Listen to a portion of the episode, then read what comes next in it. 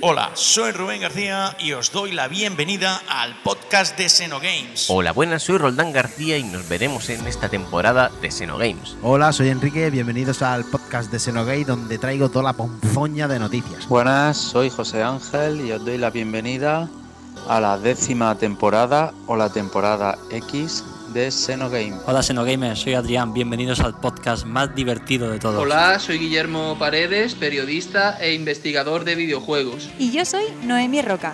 Y así comienza la décima temporada de Xenogames.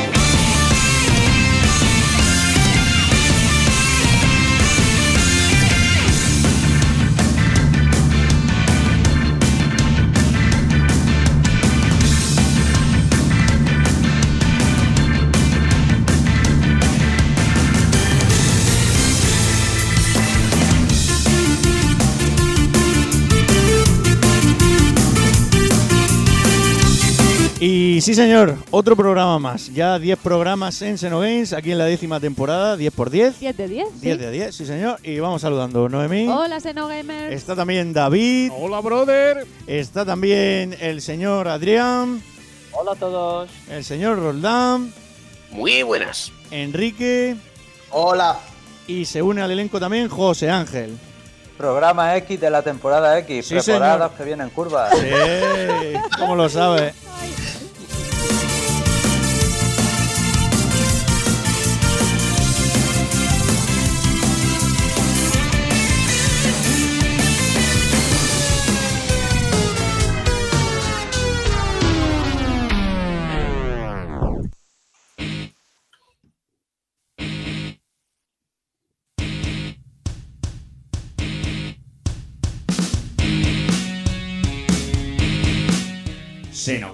Responde.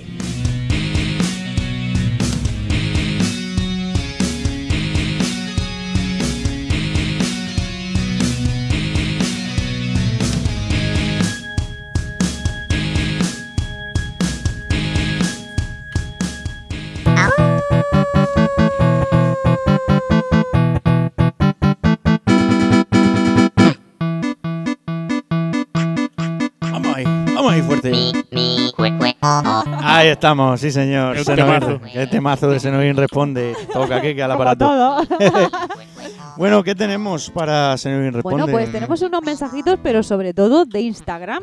Ah, lo ha petado Lo ha Instagram. petado esta ah, semana. Venga, está muy bien. vamos a ver. Venga. En la foto mm, que pusimos para los viciados del confina que para los vic, a ver si lo digo yo bien. Vamos Venga, a ver. va, Céntrate, céntrate. Noemi. Sí, sí, sí. Venga, a ver qué pasa. Venga. Para los viciados, el confinamiento es sinónimo de horas de entretenimiento. Pusimos esa foto, ¿verdad? Poético. Con los pies, ahí con, con Sí, la tele. Sí, Bueno, pues de Franco39 nos dice, y más si es con Chrono Trigger. sí, señor, claro que sí. Claro que sí. Toda la vida. Bueno, en la foto de la sudadera de Xbox y PlayStation, eh, Game El Spot nos dice, ya os la ve... Lo... Jolín, ¿cómo estoy yo? ¿Qué- ¿Quieres que empecemos el ¿Qué ha podcast de nuevo? No, Eh, no sé. eh, vamos Yo, para atrás. no le digáis nada, que se. ¿Ya os las habéis pillado? Ahí, ahí, ahí, bueno. Adrián es el único afortunado de momento. Eh, sí, la verdad Eh, que si se refiere a consola, a La sudadera. sudadera sí, efectivamente, estaban, Estaban ahí. ahí colgadas. o sea que- bueno, en la foto del roscón y del Super Mario 3D All Star, Eh, ahí está. que nos lo trajeron los reyes, hay que decirlo. Ahí, vino con el camello y todo. La Cueva del Norte nos dice, muy guapas las ROMs, a disfrutar de esos tres juegazos. Se ríen por aquí. ¿Quién será esa gente? y Chari nos dice, qué rico, porque rico. salía el juego, que, le, los al juegos. juego que le vayan dando. Sí, Qué rico los juegos, Super, hombre, ¿qué pasa? Super Mario Sunshine está muy rico también, que Sí. yo le he pegado un lametón y está divino. Ah, está rico, ¿no? Sí. Ay. Bueno, pues en la foto de nuestro Xenogoti, que fue Final- el remake de Final Fantasy VII, eh, la Cueva del Norte nos hace ¿Otra una vez? canción, sí. Lo que pasa es que yo ya no sé qué canción... no sé si Es la, de, es la de Final Fantasy VII de la- los combates Eh, eh. o, o Ta, la ta, de Jurassic Park. Porque también... Eh, Sí, sí, tienes razón. también- también puede difícil ser la leer, otra, ¿eh? Sí, es difícil de leer. Ese tarario. Vale, vale. Y luego, pues en la foto del décimo aniversario de, de las Story, que fue las- hace unas semanas, eh, William Cádiz nuestro Guillermo, Sí, nos dice pintaza. Sí, sí, totalmente. Clara GDF nos dice vaya joya. Sí, una joya eh, de las stories. Y nuestro querido padrino Juan Lucas, Mm. eh, que ya no se llama Entertainment, ya es pa- padrino Juan Lucas solo, Ya no nos entretiene, ya no nos entretiene. No, totalmente. dice, me tengo que agenciar este juego. Me han hablado mucho y muy bien de él. Yo no sé cómo no lo tiene ella. Desde luego. Juanico, llegas tarde. Muy tarde. Muy tarde, sí. Pues sí. Y en Twitter, pues eh, pusimos la demo de Resident Evil 8 Sí. y los chicos de CEX pues nos dijeron, los amigos de Xenogames han marcado un gameplay muy chulo de la demo del próximo Resident Evil 8. Sí, sí, totalmente. Yo lo vi, yo lo vi. ¿eh? Sí, a cargo de las manos de Adrián. De Adrián, sí, señor. no, Play 5 no. Que aquí estamos todos, ¿verdad? Aquí ya se ha desvelado quién es el rico y quién es el pobre. Ya. No, ahora no es rico, ahora es tener suerte y pillarla. Eso también es verdad. También, tener- es es Ya no por es la una de la mañana dando la reserva. F5. F5. Es rico. Y en la foto que también pusimos en Twitter desde la, del décimo aniversario de The Last Story, pues ILT Juegos, Ah, otros compañero. compañeros, nos digo, nos pone, y que lo digáis, juega RAL. Juega RAL total, Por supuesto, sí, señor. por supuesto. Sí, señor. Pues eso es lo que ha habido por las redes. Os recordamos que estamos presentes en todas las redes sociales, que Mm. tenemos un grupo de WhatsApp muy muy chulo donde podréis hablar pues, de videojuegos y compartir vuestras experiencias. Sí. Y es el 662 96 11 79. Eso es, y de hecho nos han mandado hasta fotos de. Tenemos por ahí un viajante que va en barco y nos manda Sí, fotos. tenemos un, un soldado de la Marina que Sí. está por ahí, la verdad, de- de- pues nos ha mandado de Hawái, De de, no por todos qué, los sitios lo- donde va. Oye, pues también está interesante la Sí. cosa. Buena gente, buena gente. Sí, buena gente. sí, Hay sí. buena gente nada más en ese grupo. Muy bien, Noemí, muy bien, muy bien.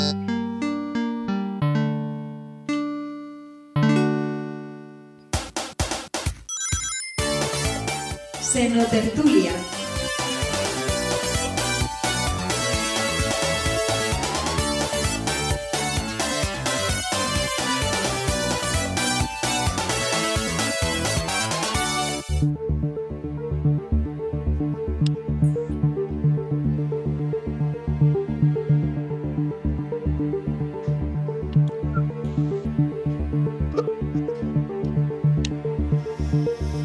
A la tertulia y yo sé de buena tinta que Roldán nos quiere comentar algo. Algo importante. Sí, condiciones de la vida de los desarrolladores. Está haciendo un informe, ¿no, Roldán? Sí, efectivamente. He estado eh, los últimos meses trabajando en un informe sobre las condiciones de videotrabajo Pero esto abre de las debate, personas ¿no? que se dedican al desarrollo de videojuegos en España.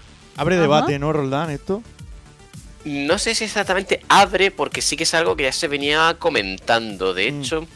El motivo de este, de sacar, eh, bueno, de comenzar la encuesta que da lugar a este informe fue porque a través de Twitter, a través de un hashtag llamado eh, GameDevPaidMe, eh, una- un grupo de desarrolladores eh, a nivel internacional comenzaron a hablar de sus condiciones de vida, de su salario sobre todo, y a partir de ahí un, un pequeño podcast de aquí de España durante la cuarentena eh, sacó un Excel en el que la gente podía ir dejando sus eh, opiniones, lo que cobraba, lo que...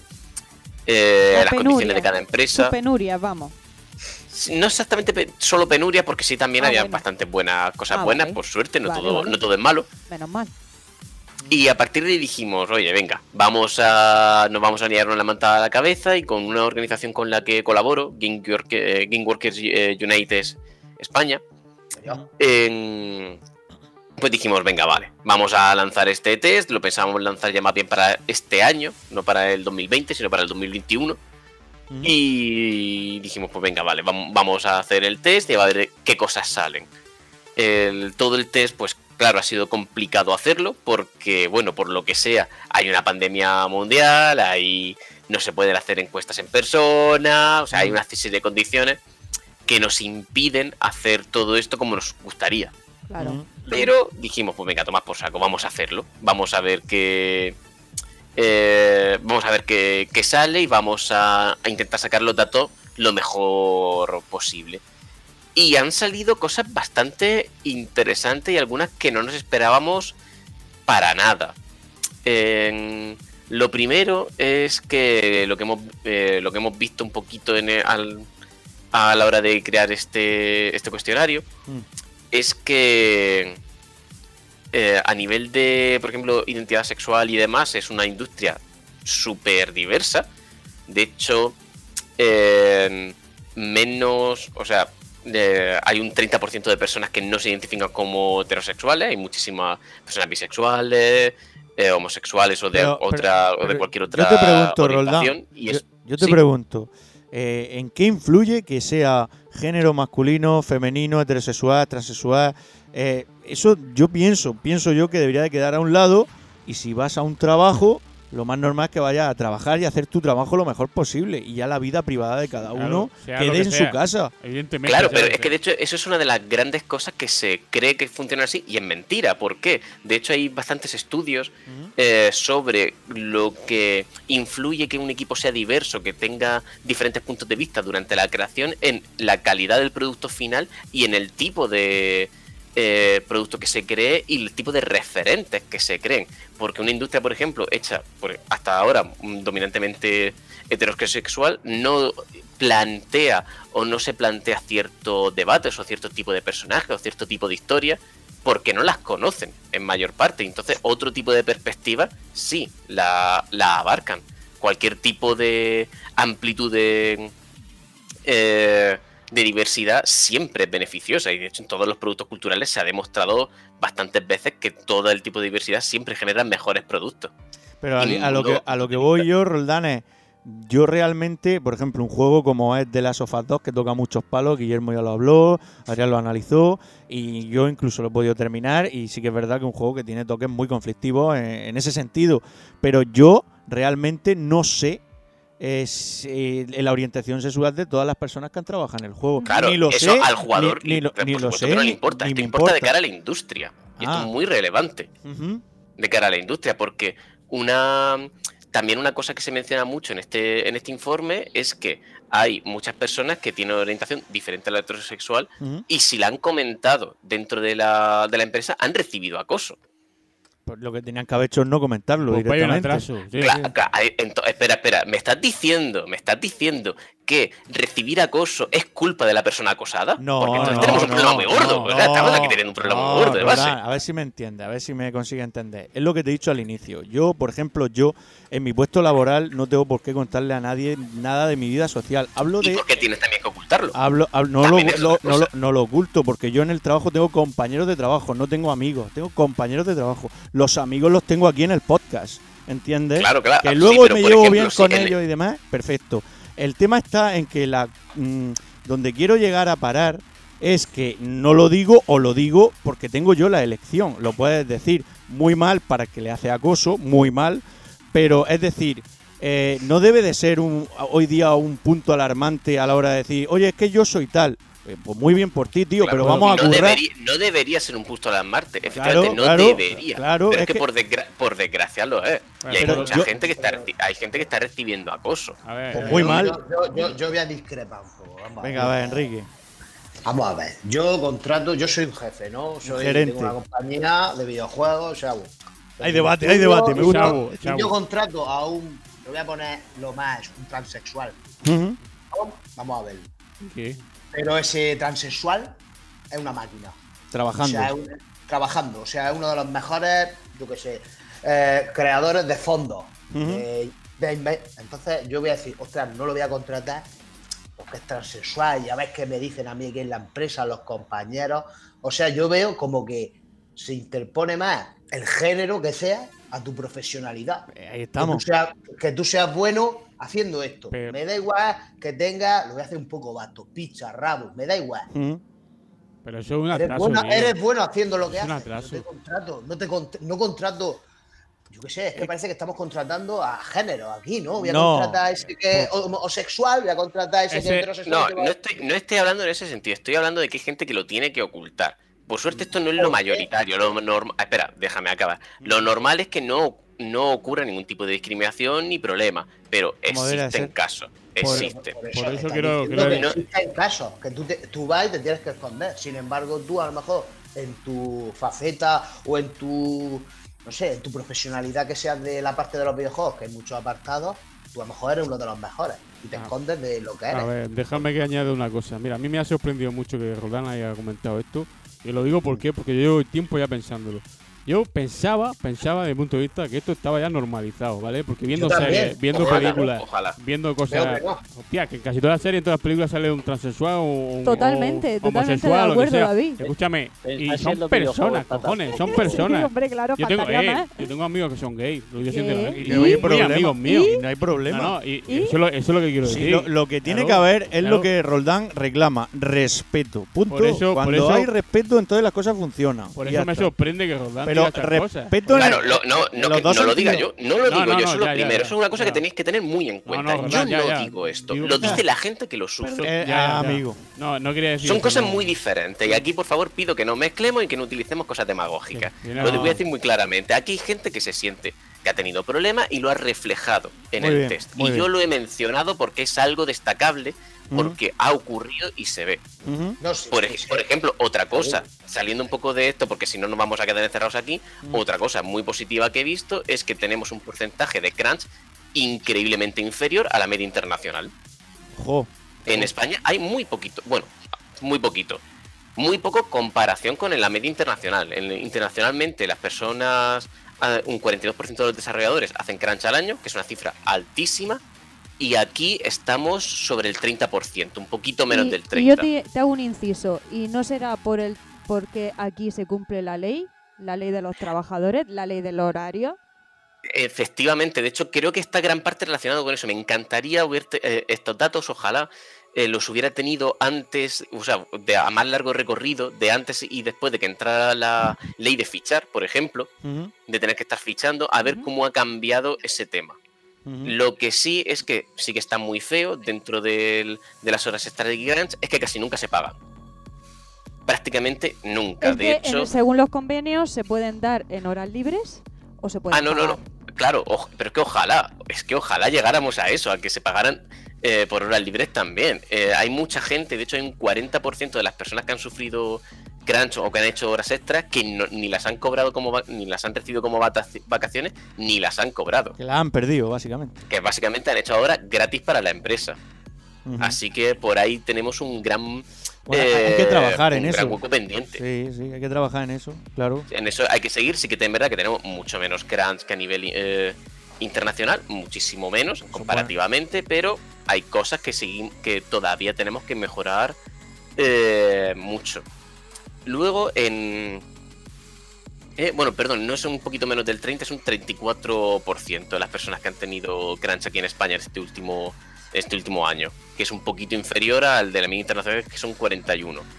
Em, luego también hay algunas cosas eh, interesantes, como que a nivel eh, de prácticas en, en empresa, de ese primer acceso que hay al salir de, por ejemplo, un- una universidad o una FP o algo similar para hacer prácticas, ha habido, por desgracia, bastante gente que ha tenido que hacer horas extras dentro de esas prácticas. Y vosotros os preguntaréis, ¿cómo se van a hacer horas extras No, no haciendo se- prácticas? no- no se si puede, supuestamente haces un X número de horas y han acabado tus prácticas. Eso es. Efectivamente, pues todavía hay gente que ha tenido que hacer más horas de las que supuestamente tenía Pero firmadas. la- las, las, las ha hecho porque ha querido esa persona, porque se Claro, puede sí, negar. se puede levantar y Él ha terminado sus 400, 500, 600 Escúchame, horas. soy yo Claro. y le digo hasta luego y me voy. Claro, claro. Más eso- que no eso son es, de hecho, Una remuneradas. cosa que me sorprendió. Oye, a, lo, a lo mejor también la es que a lo mejor quería. Oye, mira, no me está pagando, son horas de práctica o lo que sea. Dice, pues voy a aprovechar y si me tengo que dar una hora y sigo practicando en lo que tenga que hacer, pues ya mejor también Si hay un acuerdo persona. verbal, eso ya no pero. Eso sí, puede ser, ¿eh? Porque Pero hay tam- gente que sí lo hace. Yo, mi, Sí, pero hermano, por ejemplo- mi hermano en práctica le decía, si te quieres quedar un poco más. Eso hermano, ya por cuenta, aprender- es a por cuenta de aprender cada más, dijo, me quedo. Sí. Eso ya de- depende, pero Claro, por sí. ejemplo, la- pero eso no es. mm, Lo que me extraña es que no es un caso de unas poquitas horas extras. De media, los desarrolladores han fi- firmaron unas 340 horas para hacer las prácticas, entre los Vale. diferentes muchos tipos de prácticas, universitarias, FP y tal. Las de las FP son un poquito más largas, por ejemplo. Las de las eh, prácticas universitarias son un poquito más cortas. Pero de media han realizado 425 horas. O sea, hay una diferencia ahí bastante grande de, de hora entre las firmadas y, la, y las realizadas de 85 horas y me parece como poco destacable.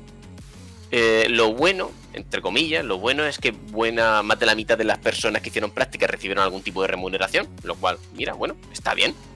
Mm. Está bien, tienen ahí algunas cositas eh, que no son solamente trabajar, eh, hacer esas prácticas de manera gratuita. Está bien que se haya. mm, que se remunera aunque sea esa- esas prácticas. Ujú. Y otra cosa que me- también me da bastante pena es el, lo- el tema de los eh, salarios.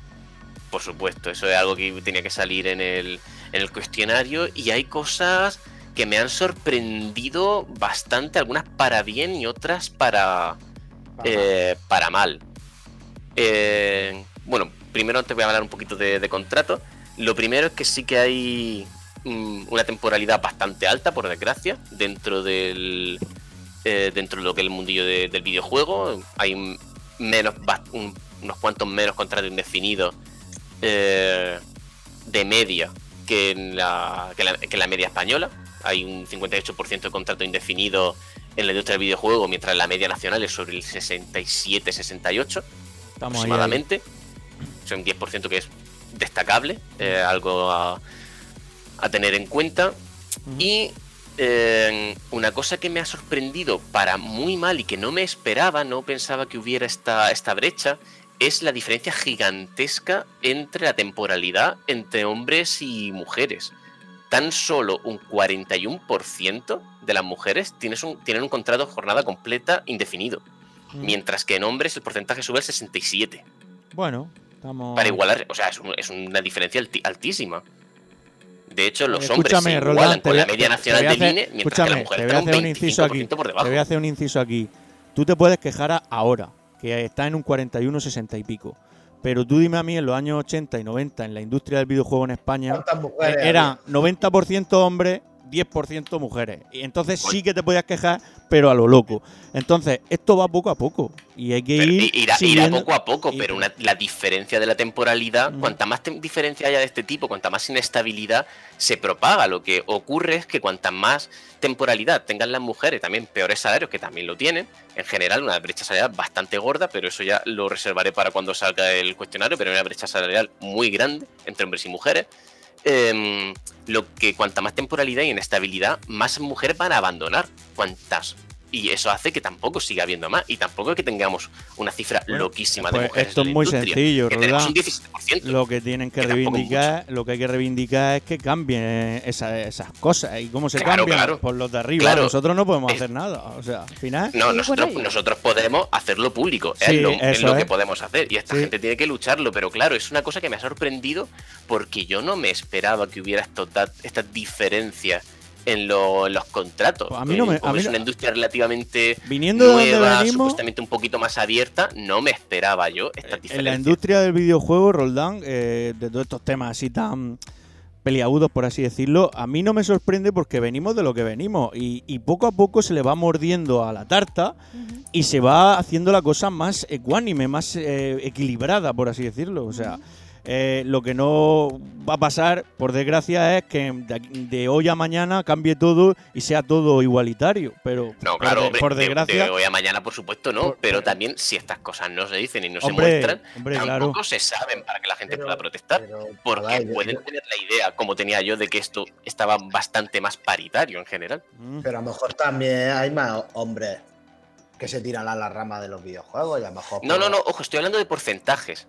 Estoy hablando de porcentajes. Del 100% de mujeres, conta- con- imagina que separamos dos grupos. Por Mm. un lado hombres y por otro lado mujeres. Del 100% de cada grupo, hay- Sí. eh, si contamos solo hombres, el 67% de los hombres tienen contrato indefinido, pero el solo el 45, perdón, 45%, si contamos los de indefinidos con, con jornada parcial, Sí. tienen contrato indefinido entre mujeres. Hay una diferencia de un 26%. Es muy alta la diferencia. Muy, muy, muy, muy alta. Bueno, yo te hago un inciso de, de eso, que no, mm, no podemos alarmarnos tanto, sí que hay que pelearlo, sí que hay que decirlo. claro que hay que alarmarse. A mí me Eh, parece pero- una cosa pero a mí me parecía, yo, alarmante, yo ¿qué quieres que, que te diga? Roldán, yo que vivió los 90, a mí me parecía mucho más abusivo y mucho para haberlo reclamado. Por desgracia no existían las redes sociales ni nada de nada. Y ahí cuando de verdad, verdaderamente era algo que era para escandalizarse, que, que a la mujer se le trataba fatal. De hecho, Rubén, de hecho. Sí, pero que eso sigue ocurriendo igualmente. Sí, pero se ha trabajado y se está mejorando, Roldán. Irá mejorándose, pero no por eso tenemos que dejar de protestar. no, no, no, no, yo no he dicho lo contrario. He dicho que hay que seguir peleándose, pero tampoco hay que alarmarse y hay que seguir trabajando en ese sentido. Pero no hay que alarmarse tanto, hombre. De hecho, Rubén, te está alarmando más tú ahora mismo, No, eh, resaltando los datos. Claro. Como si fueran algo porque- que, porque- de lo que no hay que sorprenderse, que de lo que hay que sorprenderse. venimos, venimos, Roldán, esto se sabe, venimos de, Pero es que, a de- de ver, un tiempo lo que, atrás. quiere decir. Rubén, lo que quiere decir Rubén es que el cambio no ha sido tan. O sea, el cambio no puede ir tan rápido. O sea, que hace poco, hasta hace poco, yo oía decir, hostia, es que es muy raro ver a una tía jugando a las consolas. Hasta hace poco. Mm. ¿Sabes Sí, qué es verdad. decir? Y no puedes cambiar una cosa de, la- de una cosa a otra súper rápido. Es lo, es lo que entiendo yo que quiere decir Rubén. sí, sí, yo, sí. yo me acuerdo eh, en el colegio, Rubén, Sí. ¿tú cuántas, cuántas conocías chicas que jugaran a las consolas? Por ninguna, Roldán, por desgracia. ¿Ninguna? Roldán, Enrique, por Roldán, desgracia, ninguna. No, ojo, pero es que, ojo, ojo, no estoy hablando del porcentaje de mujeres dentro de la industria, que sigue siendo malo y que va creciendo y que ahí no me he metido. Estamos un 18% de mujeres. Eso Yo te- vale. yo te entiendo, pero lo que, ojo, pero es que son dos términos totalmente diferentes. Una cosa es el número de mujeres y otra cosa es que las que hay estén en infinitamente peor condiciones. Y eso no depende, eso sí. no depende del número de mujeres que haya. Eso depende eso- del tipo de contratos yo- que le hacen yo Ya, a pero Roldán, si la ley, si la ley no impide eso, Pero al yo final. también quiero hacer un inciso aquí. Mm. Eh, ¿Se conoce también las condiciones de las mujeres que entran a trabajar? Porque a lo mejor son madres, eh, no pueden compaginar tantas horas en la No, no hay, no hay gente, o sea, no hay gente con hijos directamente. Dentro de toda la muestra apenas hay 3-4 personas que tengan hijos. Ah, es que lo decía porque a lo mejor hay conciliación familiar y entonces No, ya sabes es que, tú que se reducen las horas y se hacen Claro, es que eso también lo que me ha sorprendido. Sin conciliación familiar, que es uno de los grandes motivos porque hay eh, contrato indefinido o por lo que se considera que hay muchos menos contratos indefinidos en mujeres, porque normalmente las cargas familiares las asumen las mujeres en vez de los hombres. En su lugar, pero incluso sin las cargas, aún así tenemos esta diferencia que es enormísima.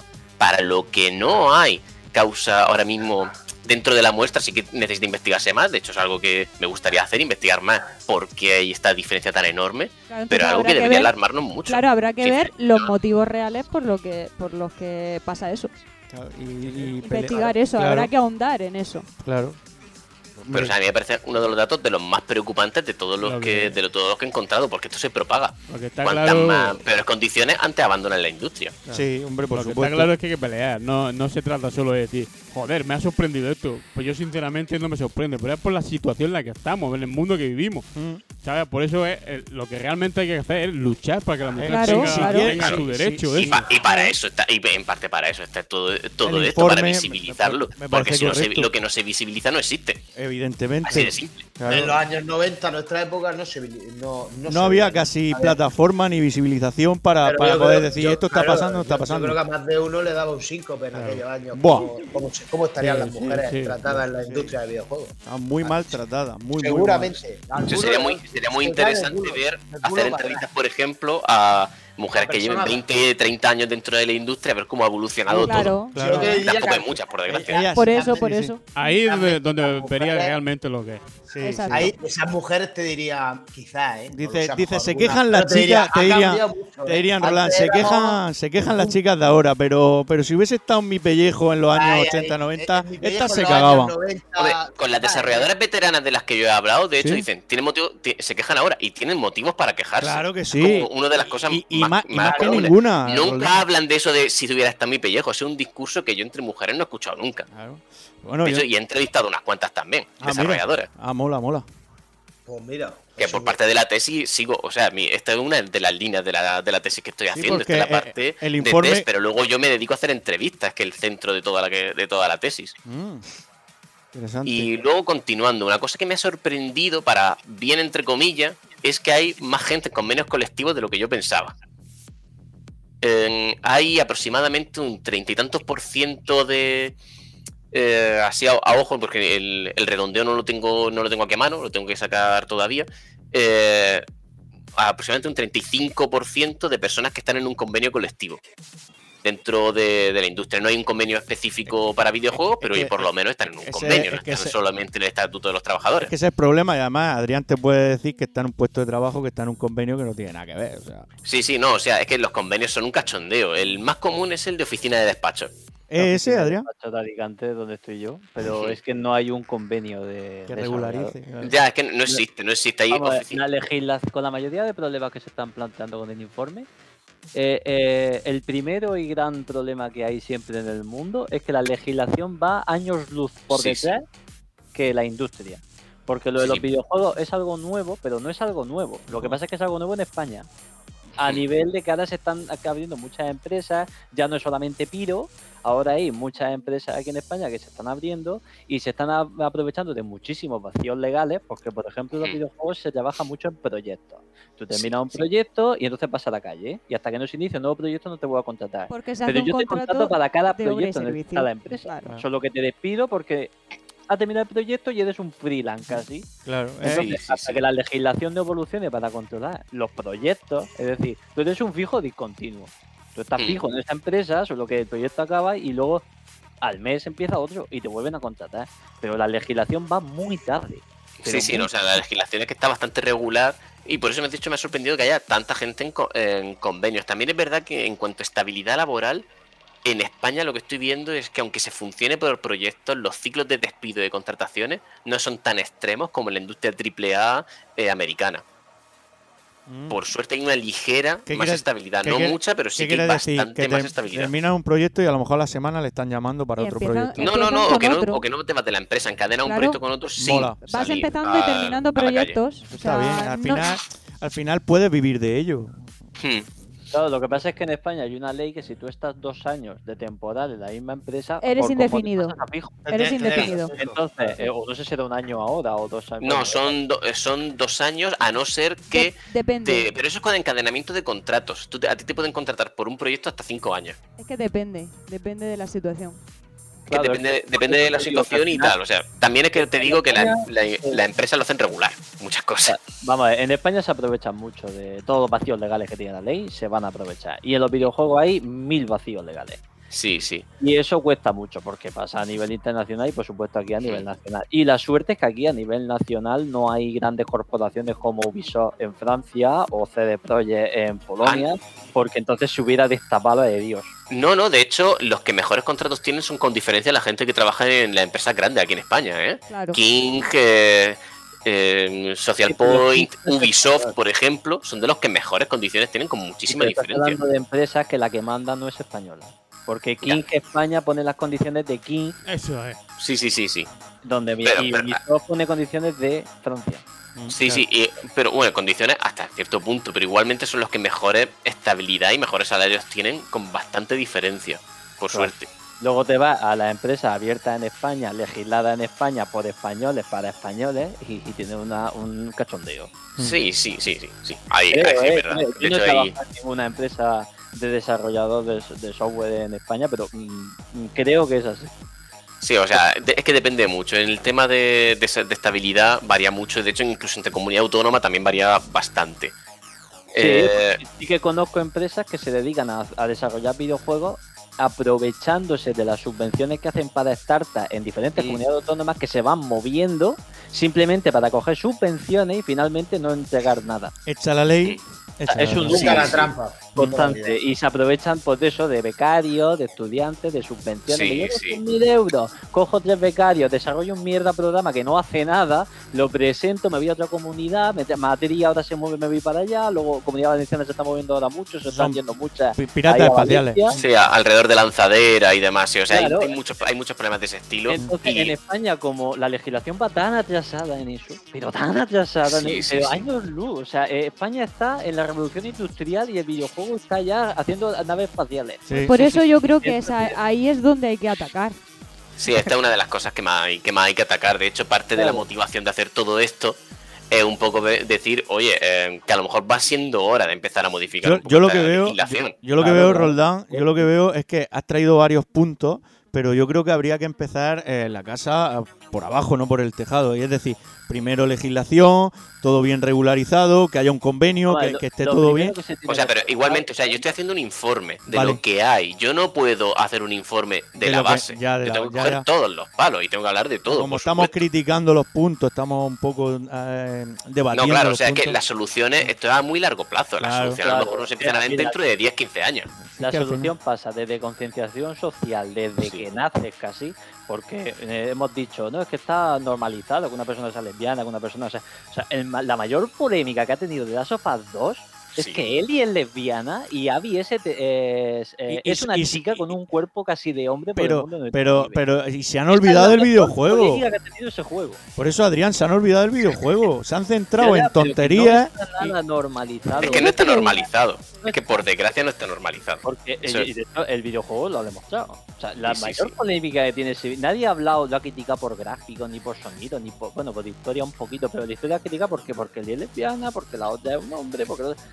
¿Qué? Eso no cuenta nada del videojuego, entonces no está normalizado, eso se tiene que O normalizar. sea, yo, yo lo vi tan, tan. A ver, yo lo vi tan. de- Es decir, son características que tienen los personajes, pero no olvides el videojuego. O sea, que al Para final. mí no fue lo importante de ese videojuego. normal, es lesbiana, ¿por qué más da? Pues lesbiana, pues Lo, vale, lo sí. Sí, pero- importante Pero de ese tú, lo video. ves, tú lo ves de esa manera porque tú no tienes tantos prejuicios. Pero ha habido mucha gente, o sea, a- por ejemplo, acordémonos de lo que pasó con Battlefield 5. Porque salía una mujer en Ah, la portada. sí, sí, Centenares bueno. y miles de cancelaciones de reservas. Tonterías. Por el hecho de que había una mujer. Machista, No sé, no No es así.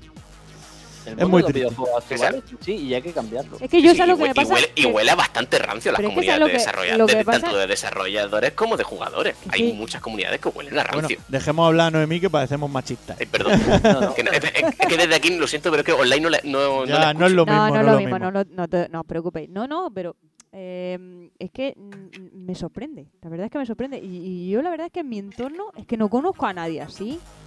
O sea, no conozco a nadie que cancele un juego porque salga una tía. Yo no conozco a nadie así. Me Y mira que conozco mismo. gente. Sí. Yo por desgracia conozco unos, yo conozco unos cuantos. Yo por desgracia conozco unos Pues cuantos. vaya, la verdad que me da, me da rabia, pero no sé, yo qué sé. Yo que, Es que algo te Que el, el problema es intentar hablar de generalidades de cuando hay ambientes que en los que no estamos metidos. Por suerte para nosotros. Pues sí, yo la verdad es que me, me siento muy suertuda en ese sentido, porque la verdad es que no... no- Eh, has vamos. tenido una persona que te ha cuidado bien intelectualmente, nunca. Yo te he enseñado el mundo de los videojuegos, bueno, tú ya conocías parte, pero pero ponerte con un mando al lado mío, pues, maravilloso. No, no, pero es que a lo largo de mi vida tampoco, o sea, es que no... O sea, yo me, me, me estoy yendo a, a- a gente familiar, a gente amigos. No sé, es que no conozco a nadie así, la verdad. Sí, Yo tampoco, pero no sé. No, habrá No gente sé si es que esta generación de jugadores que nuevos. tam- también todo esto, No sé, no sé. todo esto también ha ido cambiando con, con los años. La forma en la que esto eh, ocurre también ha cambiado con los años. Pero sí que yo tengo otras amigas que han tenido. eh, han recibido acoso en el instituto por el hecho de jugar a videojuegos. Yo sé. Y eso es son cosas que no, no son una y dos. A mí es lo que me pasaba, que yo decía, he jugado este juego y me decían los compañeros, guau, qué guapo, no sé qué nos poníamos a hablar. Es que me ha pasado todo lo contrario, en vez de decirme, no, Sí, tú, sí. es que no, Es no, que no, depende es que me mucho, es que depende mucho del ambiente. Es que depende integraba, o sea, que muchísimo. no sé, por eso estoy pensando y no, no, no caigo en que nadie de mi entorno Claro. haya... Hoy día sea que así. sea así, de verdad que tiene Me una parece frase, Tiene un problema, sí, cavernícola, sí, pero un sí. cavernícola, pero vamos. Sí, por, desgracia, por desgracia todavía. Todavía quedan. toda- por desgracia todavía Bueno, quedan. pero Cada vez, esperemos que por sean suerte menos, son minorías Eso, ruidosas, pero eso, muy eso, ruidosas, es verdad. justo. Pero por suerte, Lo que hay que en, hacer en es- datos, por ejemplo, de las ventas que ha tenido The Last of Us, son minorías. Por Claro, por eso, yo creo que son pocos. al final no hay que Son escucharlo. pocos, pero también ruidosos y Bueno, también Eh, generan se- redes de acoso. O sea, eso ya otro pasa- tema para hablar más, adelante, Sí, porque ya. se ponen de acuerdo para acosar y demás. Han llegado a haber amenazado a muerte a ciertas desarrolladoras. O sea, hay gente bastante chunga por ahí. Eso he leído Pero yo creo que eso es que son malas personas, Sí, ¿no? ya está, Sí, sí, no, hay, hay muchas malas Es personas. que- Bueno, y, Sí. conti- y continuando, porque Venga, tampoco sí. quiero enrollarme mucho, que le quería hablar un poco de los salarios eh, que tienen los desarrolladores. Pero lo han dicho Y- abiertamente, Roldán, los salarios que Claro, claro, los salarios los dicen, sin problema. También porque el cuestionario es anónimo. Entonces al final, ah, mola. Entonces al final que había hecho como una media entre lo mínimo y Claro, lo claro. máximo. He, he sacado media y mediana y también he dejado fuera el 10% superior y, e inferior de los salarios. Pero ¿Para entonces, qué? entonces no nos va a dar datos de los que más cobran y los que menos cobran. Sí, a ver, sí, para calcular las medias eh, los he quitado, pero sí que están, por ejemplo, la persona que más cobra es una persona que cobra 120.000 euros anuales. Anuales, están muy bien. Y hay dos, tres personas Buen que están en el rango de los 100, 120.000. Pero la inmensa mayoría de las personas realmente eh, están cobrando bastante, bastante menos. Em, de media se cobra un poquito menos de 22.000 euros anuales. Escúchame, ¿Qué? eh, en la- eh, eh, eso es una media normal, firmo, normal de Sí, sí. trabajo normal, ¿eh? A ver, ya, ya, Yo es, firmo. eso, eso es lo que iba, es la media claro. de salarios terribles que tienen los jóvenes en España. Pero, pero en todos los sectores, ¿eh?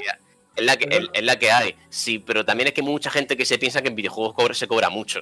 También un poco para quitar esa idea. Pero videojuegos por- no se cobra pero, mucho. Roldán, de hecho, pero se cobra. No solo en los videojuegos, en todos los demás todos los sectores, ¿eh? ámbitos, yo te Sí, sí, puedo todos decir los que, demás. que los sueldos rondan entre los 15 y Ahora solo 22 los mil. videojuegos. pues, Sí, sí, no, o sea, es salario 2.000 euros por debajo del- de la media y mediana nacional, también es verdad, estamos 2.000 euros, hay 2.000 euros brutos anuales de diferencia, pero dentro de lo que cabe, o sea, no, también un poco para quitar la idea de, es que en videojuegos se cobra mucho. Bueno, a ver, se cobra, No. Depende. se, se come. Vamos a ver. es que- También depende de la ciudad, también varía mucho, la Claro. media, eh, no tengo suficientes datos como para hacerlo como me gustaría, pero sí que en general las medias en Cataluña son las más altas, con mucha diferencia. También la vida es más verdad cara. porque allí el alquiler es extraordinariamente Claro, caro. es La vida que- más hay que cara. compensarlo. Pero hay que añadir tampoco también, puedes comparar. Hay que añadir también que se trabaja mucho. Eso hay que añadirlo. O sea, se cobra y se trabaja mucho. Porque lo que tengo entendido es que se tira uno ahí tantas horas trabajando. No tantas, o se sea, bastantes, pero mucho menos que a nivel internacional. O sea, no hay Trans. aquí en España tan normalizados como CD Projekt y tal. De hecho, la media hay- no se hace tanta hora extra en España, por suerte. Pobre La gente en general suele cumplir. Pero es lo que he dicho de la legislación de aquí. Eso también puede pasar porque en España tampoco están las grandes empresas.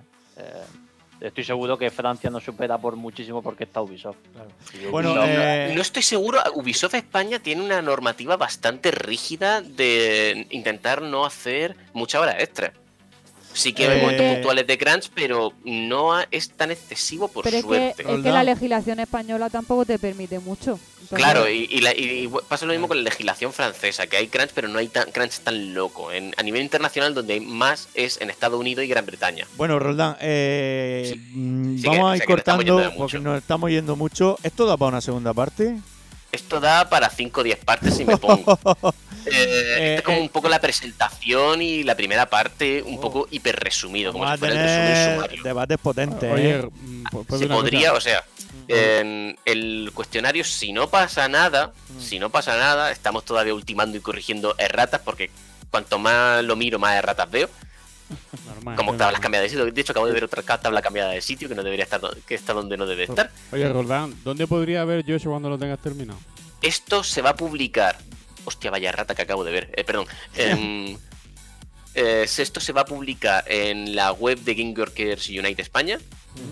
Y también lo iré colgando yo en diferentes sitios. Pásalo, y- pásalo por el grupo de, yo quiero verlo, de eh. Xenogames, Yo quiero ¿vale? verlo. De acuerdo. eh, es- o sea, es- son cuarenta y tantas páginas de informe, es denso. o sea, son ojo. todo datos. Ah, es verlo, es poco a poco, ponerte y Por, verlo. por ojo, sí. Un ojillo por encima. y, y si le queréis echar un ojo, un ojo perfecto. Sí que o- obviamente el, el test tiene problemas, pues como que sea totalmente anónimo.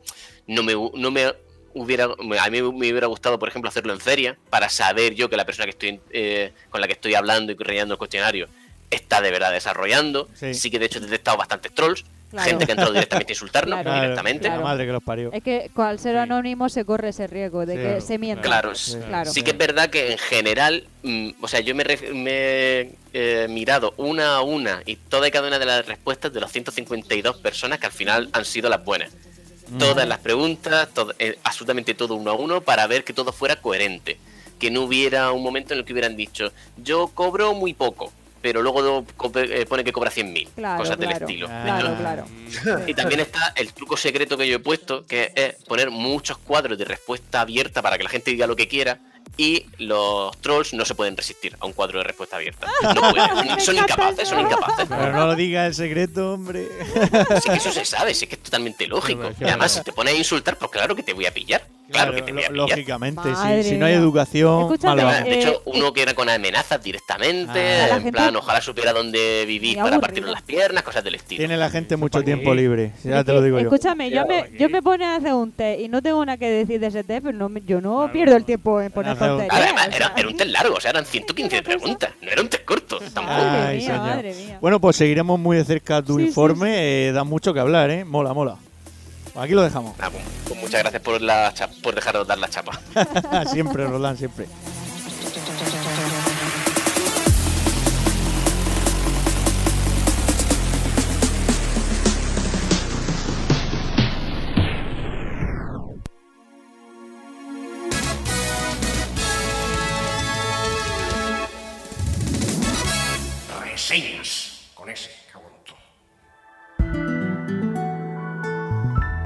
Bueno, y saltamos a una reseñita. Eh, Adrián, ya te voy amenazando. Diez minutitos tienes con, Vale. con la reseña. No, no pasa nada, porque el juego puede, puede ser bastante. Cronometra, complicado. cronometra.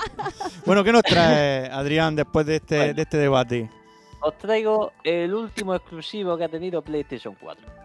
El último. Y, y que va a tener a falta de Horizon y no sé si God of War, según dicen. Bueno, ahí Pero está. bueno, el, el último que iba a tener oficialmente, antes de que se haya desvelado otro, que se llama 13 Sentinels, Aegis Rim.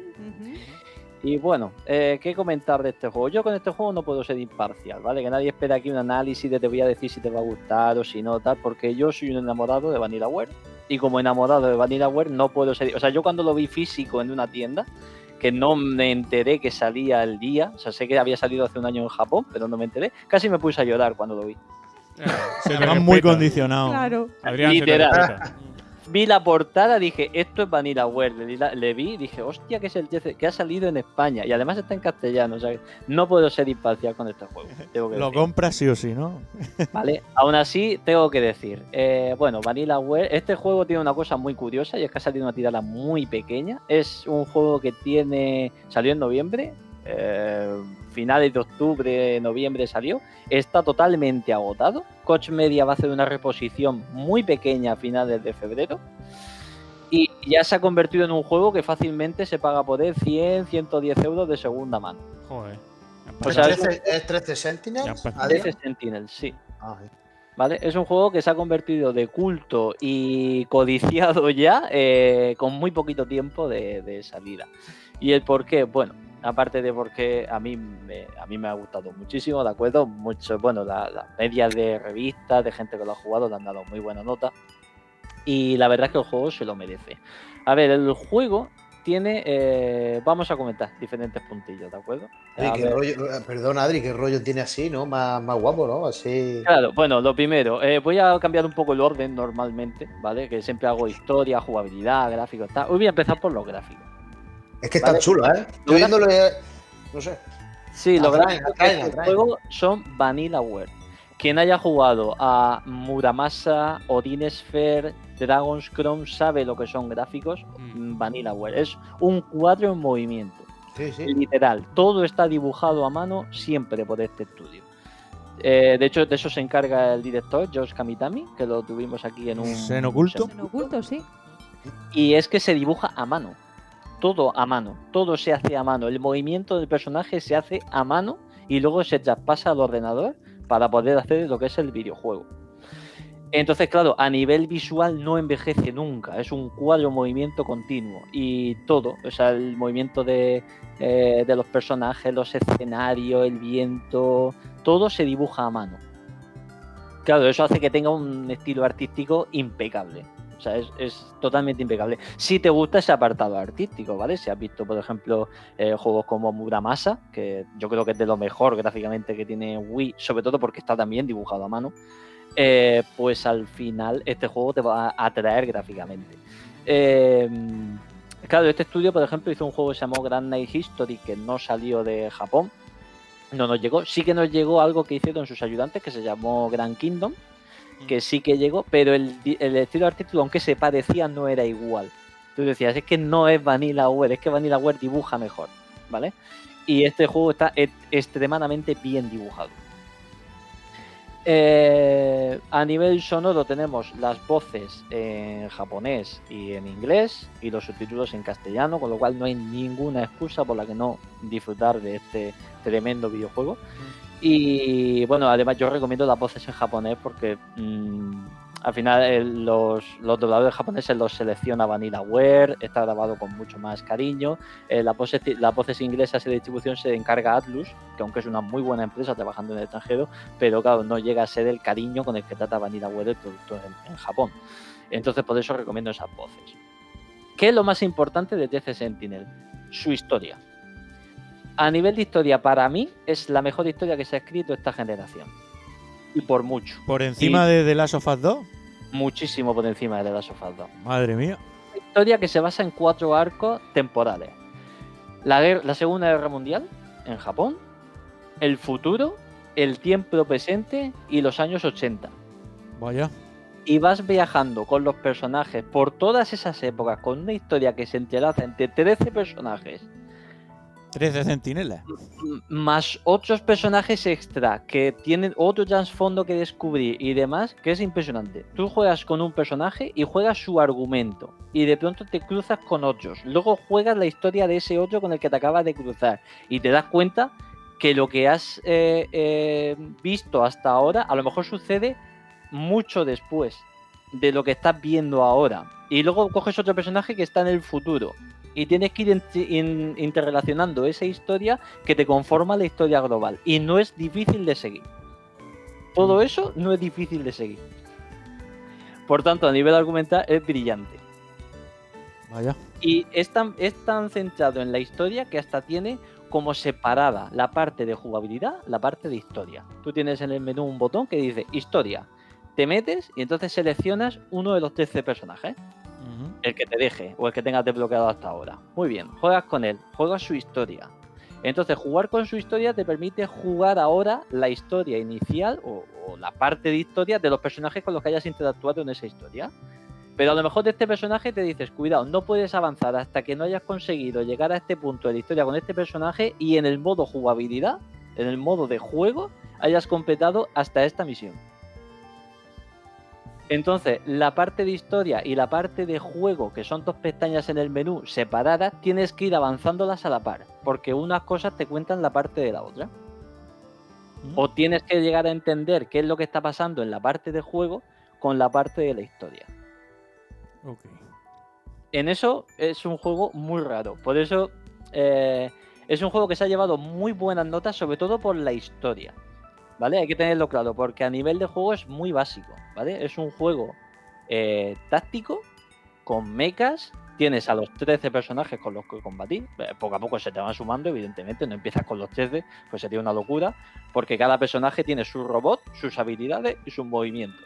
Es como un juego- RPG por turno con tablero. El juego es un front mission con vista satélite. Mm. Más o menos. Es decir, un juego por turnos con robots donde hay unas invasiones de alienígenas que tienes que ir usando las habilidades de los robots según tú creas la, com- la combinación correcta para poder liquidarlos en el menor tiempo posible. Y los enemigos te van puteando, van apareciendo nuevas olas, te viene un nuevo tipo de enemigo que tienes que usar a este centinela para tal. Pero no puedes abusar de un centinela porque el- el uso del robot los cansa y los agota. Entonces a lo mejor los puedes usar en una, una mi- en una misión y en la otra no. Y tienes que formar diferentes equipos e ir combinándolos. No Este- vale esto de me subo estos cuatro personajes que van perfectos y los otros siete no los uso más. Este juego es como Fire Emblem. Si se te muere uno, se muere para siempre. Eh, no, si se te muere uno, se acaba la partida. Vale, vale, vale, vale. ¿Vale? Aquí la, la historia tiene que, ser- tienes que ir ganando con todo. Sí que es verdad que si te liquidan a uno, se retira del combate, dice, wow, estoy muy mal, tal. Se retira del combate y puedes seguir con los que te quedan. Ok, ok. Pero vamos, lo suyo es que todos tienen sus habilidades especiales y demás. Y además cada mecha tienes que ir eh, desarrollándolo poco a poco para, para desbloquearle más habilidades, desbloquearle más potencia de fuego, desbloquearle más movimiento, ¿vale? Entonces tienes que ir jugando con esa parte. Entonces el juego se basa mucho en eso, en mm, que vayas haciendo la historia mientras avanzas la jugabilidad, pero no llegar a un punto en la historia te va a traspasar de pronto a una misión de juego, sino que tú puedes dejar la, la parte de juego parada, hacerte toda la historia hasta que no te deja avanzar más y luego ponerte a jugar o hacerlo poco a poco, lo puedes gestionar como tú quieras. ¿Vale? La cuestión es que ellos te dejan avanzar lo suficiente para que las misiones no te hagan un choque con el argumento, ni el argumento te haga un choque con la jugabilidad. Te dejan gestionarte. Y la historia y la trama es lo mejor que tiene. Lamentablemente de este apartado, que sería de lo que más daría para hablar de este juego, eh, no se puede comentar mucho porque desde el principio es un spoiler. O sea, apenas llevas dos, tres conversaciones y, y ya te puedes spoilear porque ya te empiezan a enlazar personajes y dices, pero este no estaba, ¿qué hace aquí? Porque ya te están saltando dudas que enseguida se te van a ir resolviendo y te van a surgir otras y así va a ir eh, avanzando. La línea general de la historia es que hay una invasión alienígena en el futuro y, y consigue casi destrozar a la raza humana y hay que, hay que solucionarlo eso. Hay que anticiparse. Sí. Hay que se sabe cuándo va a pasar, se sabe qué es lo que va a pasar y se sabe qué es lo que van a hacer, qué van a hacer los humanos y por qué fracasará. Entonces hay que prevenir que eso suceda así. Y en eso se basa todo el argumento. Y la forma de jugar mediante la historia es simplemente tienes el personaje en, la- en el escenario que toque y tienes que ir haciendo una serie de acciones para poder hablar con una persona, con otra y demás. Y según las acciones con las que hagas, te bloquearás una rama de la historia u otras. Y entonces eso luego se te irá enlazando más adelante. Si quieres descubrir todas las ramas, tendrías que rejugar esa parte del argumento y tomar otras decisiones. Que una decisión puede ser simplemente darle de comer a un gato. Vaya. A lo mejor no le diste y entonces el gato no el gato se va corriendo porque no le diste de comer y no aparece no sé qué personaje y entonces te aparece otro y coges otra rama de la historia. ¿Vale? Está todo interrelacionado de esa forma. Entonces, a nivel conclusión, que he dicho que no me iba a extender mucho, lo más importante de este juego es si te gusta ver y leer una buena historia, ¿de acuerdo? Como historia muy robusto y es muy bueno. A nivel de jugabilidad creo que es de lo que más peca, pero no es lo que pretende el juego, ser un, alarde de gameplay como suele hacer con otros juegos como Muramasa o DNF, que sí que se basa casi totalmente en la jugabilidad. Eh, en esto la jugabilidad como algo más secundario, pero sí que es bastante entretenido cuando son las misiones y te ponen en retos de verdad, te tienes que calentar la cabeza, a ver cómo posiciono los mechas para conseguir solventarlo. Y al final estamos ante un juego que ya es de culto, es un juego que ya es muy codiciado de segunda mano, Sí, por sí. tanto, si lo veis a 60 euros, pues tirarse de cabeza, eso sí interesa. Ah, pues sé de buena tinta que Coach Media estaba preparando otra hornada, ¿no? remesa, ¿no? Sí, pero con media va a sacar otra jornada, se va a agotar en minutos porque estáis todo el mundo esperando a que salga, va a salir a 90 y cuando se agote no hay más.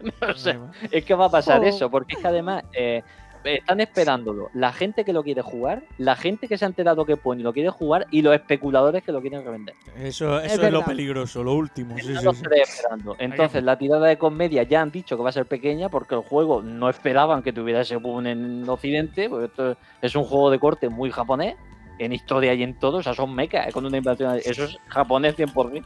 Godzilla, Y total. ha tenido mucho tirón, Godzilla. pero la empresa no va a sacar a lo loco. Ya Vale. vemos que hay alguien que lo está reservando. Eh, soy un teclado por ahí todo el rato y Hay un mí, teclado ahí, ta, ta, ta, ta. yo para mí que está reservando 10. está reservando. Bueno, al, al final los juegos de Vanilla Ware, quien lo haya seguido un poco su trayectoria, son juegos que son difíciles de ver, ¿vale? O sea, encontrar un Muramasa de Wii a los 4 o 5 años de salir era casi imposible. El Muramasa de Vita no llegó ni a Europa, llegó digital, había que importarlo. Eh, Dragon's Crown se veía un poco más. Ese Sí, fue ese más... sí. Más porque salió en PlayStation 3 y luego Claro. en PlayStation 4. Yo entré en 4, en Vita, En Vita. y en. Bueno, y en la 4 sí, salió Sí. la- en las tres versiones. Pero digamos que Vanilla Ware es un estudio que suele sacar, suele sacar tiradas muy pequeñas Muy de sus corta, juegos. sí. Sobre todo por estas tierras, sí, sí, sí. Muy de nicho. Sí, Pues muy bien, Adrián. Hasta aquí la reseña, ¿no? hasta aquí.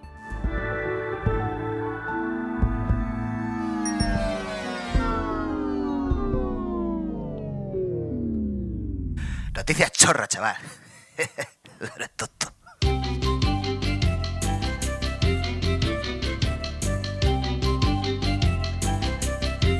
Bueno, señores, Enrique entra en sus noticias chorra, como siempre tan faltón. Eh, cuen- eh, Ah, búscate gracias. las dos mejores y nos cuentas.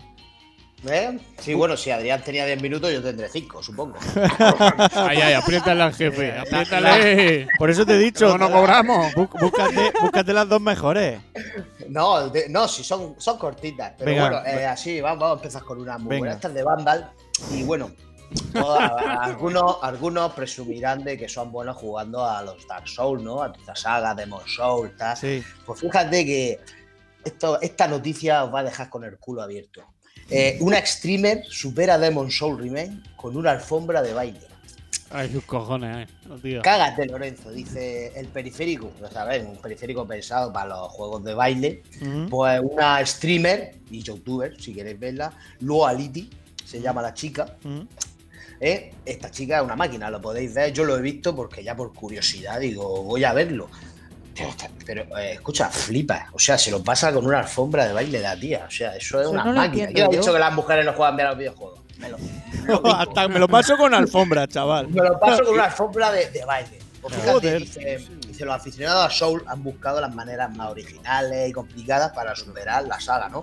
Desde, esto no lo sabía yo, desde Dark Souls 2 y Dark Souls 3 y Bloodborne, con guitarras de Guitar Hero. O sea. Mira, yo estas cosas Mira. Enrique, te has equivocado de sección. Esto no es la noticia No, no, chorra, no. esto es la, nochi- la noticia heroica, ¿no? sí, pero es que chorra y sorprendente a la vez, ¿no? Dice, Sí. bueno, y, eh, y con uno, y el Dark Souls, el primero, con unos bongos del Donkey Kong. O sea, esto ya es lo máximo.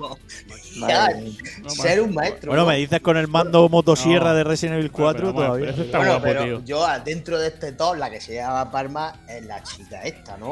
O sea, porque dice ahora con Demon Sound Remake a la, al remake a la venta, ya te meten la publicidad Vandal, que sepas que está a la venta, ¿eh? Cuidado. Tiene que comprarse la si V2. no lo sabía. La, la youtuber y streamer Luality está jugando el remake de Blue, de Blue Blue para Point. PlayStation 5 con una alfombrilla de baile. Y, Ah. y para más Inri, también derrota a todos los jefes en nivel 1. O sea, ya le dije, si crees que soy buena, O sea, o sea, que no se suben los niveles. nivel 1. O sea, Chupadme los O sea, pies, me vacilo, vacilo en tu cara, ¿no? Chupadme los pies. cara, a nivel 1. Eso es tener el timing del juego interiorizado. a- Pero bueno, la Se coreografía nunca juego- mejor Se dicho. pasa el juego a nivel 1. Ya ves. Y derrota a los jefes más difíciles, incluyendo, que yo el nombre ya me ha acojonado, ahí ya me hace cerrar el culico, dice al acechador Igneo. Yo no sé, Adri, ¿quién es ese? Sí, Tiene el que está antes del dios dragón. Yo para ese le dije, güey, o te conectas Ah, o o- aquí se no puedo. para mí. Pues esta tía, Adrián, tú la ves y echa a llorar porque se lo pasa con la sombrilla, tío. Es que es una alfombra mágica. Ya, ya, ya. No, no, pero Algo tú tiene tienes que que tener. ver, podéis verla, tenéis que ver cómo se mueve. Eso es. Eso es real, no es Pero a real. ver, ¿me, me podéis Bueno. explicar cómo con una alfombra, eh, Pues cómo llevará- configuran? A ver, entiendo Claro, que será como una alfombra son los botones, de- de- ¿no? Sí, claro. Sí, sí, usa la- los, los de dirección, los botones, creo que hay uno para golpear. Claro, Es una dificultad impresionante. Vale, vale. Es una puta máquina. eso es Y compatible. seguimos con las noticias. No Esto, sé, no es chorra, pero ya de interés común para que ha venido al hilo de lo que ha dicho Adri- Adrián del juego, de los especuladores, ¿no? Mm. Que viene, esta viene de Hobby Consola. Dice, la comunidad de usuarios se cansa de los especuladores de PlayStation 5 y Xbox Series, que ya sabes que esto ahora mismo conseguir una PlayStation 5 o una Xbox como buscar el arca de Noé. Misión Nadie- imposible, Nadie, sí. nadie sabe dónde está, Pero todos la conocen. pero todos la conocen. Y entonces así está actuando. La voy a resumir rápido porque es un poquito larga, ¿no? Pero bueno, ya sabes, miles de usuarios, incluidos muchos a lo mejor de nosotros, Sí. estamos cansados de los especuladores, ¿no? Ya sabéis que Claro. tienen sus programas, ¿no? Que pinchan y a lo mejor se cogen cinco consolas y ya se acabó el stock. Dices tú, claro, si, si se las lleva tú todas, desgraciado. ¿Cómo no se va a acabar rápido? Dice, pues bueno, pues tenéis una plataforma, por si os interesa. Mm. Dice que se llama, eh, un poco el nombre es un poco asqueroso, pero bueno. Dice así que a través de Subreddit, se llama Subreddit, sí, lo he dicho No, bien. Scam Test Scalpers, es que es así. Sí, sí, pues esto mm, haces como quedadas con ellos, básicamente para putearlos. O sea, quedan en sitios, yo qué sé, vamos a quedar, pues a lo mejor quedan en un monte, ¿sabes lo que te digo? Eh, Quedamos aquí en el monte y tiene que ir el tío al monte, pero tú no te vas a presentar, evidentemente. Y a lo mejor Ah, ya, ya, la te. Eso está guapo, tío. Eso está un poco- eh, ha salido un- 800 es un- es un- euros que me voy a llevar. Ocho, pero ¿dónde queda este? Aquí en el vertedero, tío. Claro, ¿no? Nene, llévate las Y luego- cinco play que te las compro. y no te presentas. Eso es lo bueno, ¿no? Y ah, bueno, aquí también te pone que, bueno, sí, mira, te pone un poco, ¿no? Dice que hacen que establecer una, un lugar difícil para reunirse, pero que los revendedores no dudan en acudir porque se van a sacar una supuesta buena tajada. Me ¿no? Gusta, me que- gusta, Enrique. Me gusta porque la gente se está poniendo las pilas. Fíjate lo que ha pasado con GameStop, que estaban ya especulando con las acciones y mira por dónde ha salido. La- le ha salido el tiro por la culata, ¿eh? Sí, Y sí, esto, sí. esto es Yo, muy además, el parecido, otro ¿eh? día estuve entreteniéndome con uno cachondeándome de porque la vendía por 600, le dije que le daba 300. Dice. Digo, pues sí. Eh, 300. Si la están regalando ahora con el consolas. Enrique, dile, una colleja te doy, me cago en Dios, una colleja. Bueno, ¿eh? pues seguimos con una. Bueno, hablando de Rubén, sabes que Rubén yo caí en una en una trampa del Día de los Inocentes y metí una Sí, noticia que- el año pasado, sí, sí, sí. es verdad. Sí, pero bueno, esta vez, pues fíjate, me vino bien y me puse a mirar, digo, recuerdo yo una que vi el Día de los Inocentes.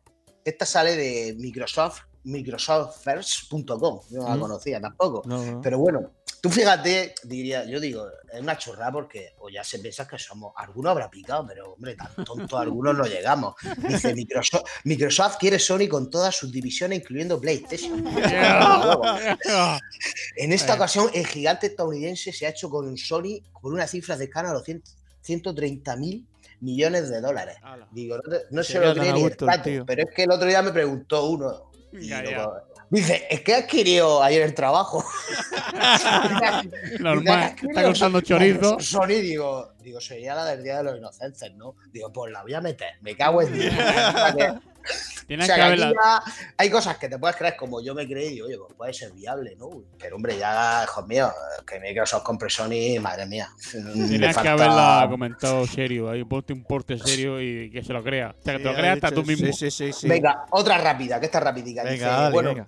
a todos nos gusta hacer, ¿no? Nos gusta el chocolate, no, pero ¿cómo relacionar lo que es un set de cocina con los videojuegos? Pues Ah, ahora no. Nintendo, después de los cartones, Sí. Los Nintendo cartones. Tokio promociona un set de cocina de Super Mario Bros. Ah, ¿Quién pero, no quiere, pero ¿qué ¿quién lleva? en tu casa? O sea, diseña la moda, no, diseña el Diseña- chocolate. Diseña tu chocolate, o sea, te compras, ¿no? La compañía reveló Sí. que interesante, pero es un, es un molde, ¿eh? No te pienses que te dan un kit Ah. completo. El chocolate, el chocolate te lo compras tú. Claro, el chocolate Pero lo tienes que hacer tú.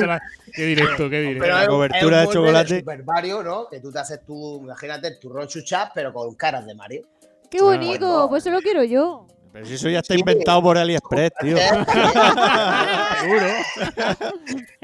Ahora después, imagina después denuncia de, Nintendo. de YouTube, ¿no? Bueno, la compañía ha revelado eh, que la reconocida tienda oficial de Nintendo Tokio. Yo creo que allí en, en Japón lo puedes encontrar todo. Y esto yo Sí. creo que vamos por allí y es normal. Sí, es lo más normal del mundo. Un molde de chocolate de bayoneta o de Sabu. Sí, los todo de, Mario, de. Sí, sí, sí. yo lo veo. ¿Eh? ¿Ves? David lo quiere, es normal. No, no, bueno, no, yo no he David, dicho eso. Yo he dicho que yo lo veo. Yoshi. No, escucha, Eh, Enri- ¿No te Enrique, que tienes yo- es con los Mario? Ricky. escúchame, que yo digo que yo veo la noticia del mes que viene para ti. O sea, la noticia va a ser AliExpress, AliExpress demanda a Nintendo por, por copiar. el molde de chocolate. De molde de chocolate. chocolate de Mario, yo sí. Dice, hombre, aquí te lo promocionan muy bien. Hay un vídeo que podéis verlo mostrándolo eh, el delantal. Te viene tu delantal, fiestas, bolsas y mucho más. Yo sabes ahí lo que te vendrá ya. Te vendrá hasta la máquina de, todo ahí. Bueno, yo otra rapidica. Esto lo he visto esta mañana. ¿eh? Como la escuela, como la escuela. Venga, dime. Pero yo estaba, yo estaba mirando en Meristation así, tan tranquilo. Digo, a ver si que en Meristation hace tiempo que no veo yo ninguna gilipollez. por no decirlo más claro. Y de repente, en la zona de videojuegos, Mm. yo me encuentro que Josh Whedon quería que Visión, ¿sabéis quién es Visión? Sí, no? sí. Sí, de la serie. Muy bien. Pues mostrar al pene en Vengadores la era. Ah, sí, sí lo ¿Qué? sí, ¿Mostrará en el guion, en el guion estaba, lo que pasa es que lo ¿Por quitaron. Lo quitaron, yo qué Pero el pene, pero ¿para qué quiere el mostrar pene. el pene? Pues bueno, aquí te. Bueno, pues Sí. teniendo No, con una reciente Tú, si, queréis verle, si, si queréis verle el pene a Visión, solo tenéis que ver Destino de Caballero. Se le ve entero. Ah, que es el mismo actor, ¿no? Claro. Mira, la, la villa ha resuelto el enigma. Ya podéis claro. ver el pene a. Te digo para quien quiera verlo. El, el, pene es real. O sea. Sí, el tío sale en bola entero. Claro. En bola. Me mola, Enrique. Bueno, has pasado de, ah, de, moldes de chocolate a penes, tío. O sea, a penes, has visto que sección es versátil. De chocolate a penes. A, a, locura máxima. Es un rollo, tío, que merece. Eso parece que estaba contando aquí la noticia del año. Sí. 7, 8 páginas aquí, 1, 2, 3, 4, 5. Con medición y para a, la última, a la última no le echa ni foto, digo, Con medidas. Para contar el, pene de visión. La, duda, la duda que me quedo es si el pene es rojo o. ya, ya te da la solución, David, ¿no? Es la única que me quede así. Bueno, y ya para última rápida, ya sabéis que Rubio se ha ido a Andorra. pues muy bien por el rubio, me parece muy bien. Me parece muy bien. Yo Eh, con muy bien él. por Pues él. ya O sea que para mí no es noticia. Que haga lo que Para quiera con no su vida. A ver, ¿se puede? Pues ya está. Eso es. Pues Se puede. Eh, hasta aquí, gran ¿no? revuelo, eh, gran revuelo en los. Pues. Donde mirara salía Rubio. Digo, joder, pobre tío, porque no se puede ir a Andorra, pues si se quiere ir a Australia, además. vale, eso te digo. que me importa. ¿no? Puede, pues sí. ya está. Adelante. Hasta en el- Hasta marca, pero sección deportes, te lo encontraba. cuando mate a alguien, cuando mate a alguien ver- o haga algo que no esté dentro de, de- de la ley, pues entonces será noticia. Pero, Claro, un revuelo, en serio. en fin, eh, hasta aquí la noticia chorra, ¿no, Enrique? Hasta aquí las noticias chorras, que, bueno, interesantes algunas. Sí, sí, sí. sí. Sobre todo el pene.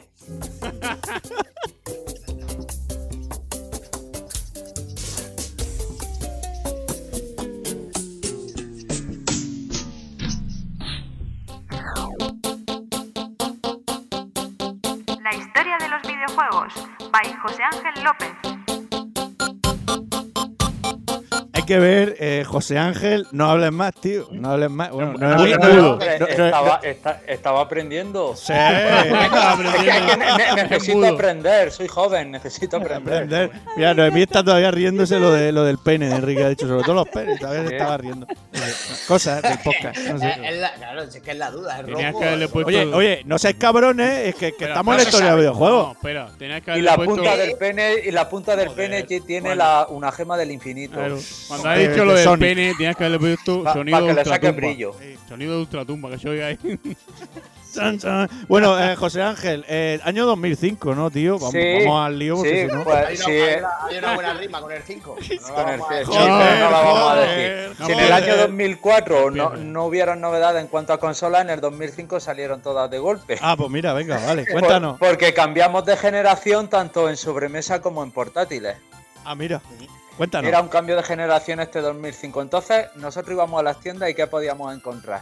Pues ya encontrábamos la PlayStation 2, la PSP como novedad, la Xbox, la Xbox 360 como novedad, la GameCube, la Game Boy Advance, la Nintendo DS como novedad y la Engage. espera, espera, espera, espera. La Xbox tío. 360 como novedad. ¿Y la Play 3 dónde está? ¿Eh? En 2006. La Play 3 en el 2005 no, no En estaba. 2006. Salió el año Salió siguiente. primero la 360. Sí, sí, sí, no sí, sí. Vale, algún vale, vale. modelo, No ves, con si José Ángel aprendemos cosas. No, yo es que no lo recordaba. Está diciendo que aprende, ¿eh? Si nos enseña, ¿eh? A nosotros. El Master. No, no. Venga, José, dale. Más tarde a los Pues- juegos. Bueno, pues comenzamos esta generación en 2005 con la Xbox 360, como he dicho. Con tan solo cuatro años se llevaba de su antecesora de la Xbox, o sea, solo, solo con cuatro años ya estaban sacando un nuevo modelo. Porque se dieron cuenta de que tenían la batalla perdida. O sea, en, Estados Unidos sí que funcionaron un poco mejor las ventas de, de Xbox, pero Microsoft se dio cuenta que esto había, había sido una prueba para meterse en el terreno de las consolas y ahora con todo lo que habían aprendido iban a empezar fuerte con 360. Y vaya si empezaron fuerte que le comieron bastante, bastante terreno a Sony, Sí. al menos en los primeros años. Mm.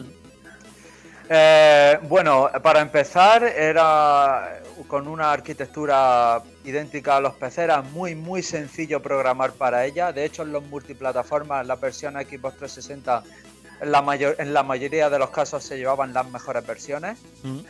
Eh, pero por todos es sabido que sobre todo las primeras versiones tenían problemas de sobrecalentamiento, la- las famosas luces rojas, ¿no? Sí, ahí se contó Noemí un chiste hace ya. Hombre, claro. Eso, eso fue, eso fue muy nombrado.